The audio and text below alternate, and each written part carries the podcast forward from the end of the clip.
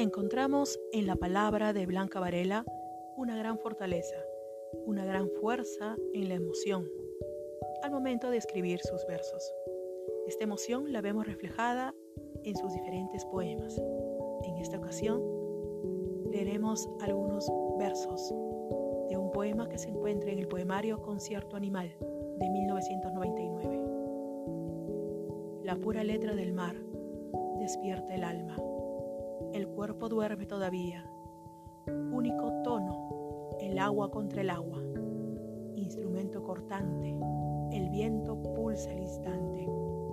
Son uno ahora, mar y viento, no hay reposo, solo el bélico dúo amoroso, de vida entrecortada, de párpados cerrados, de venas que se agitan preparándose.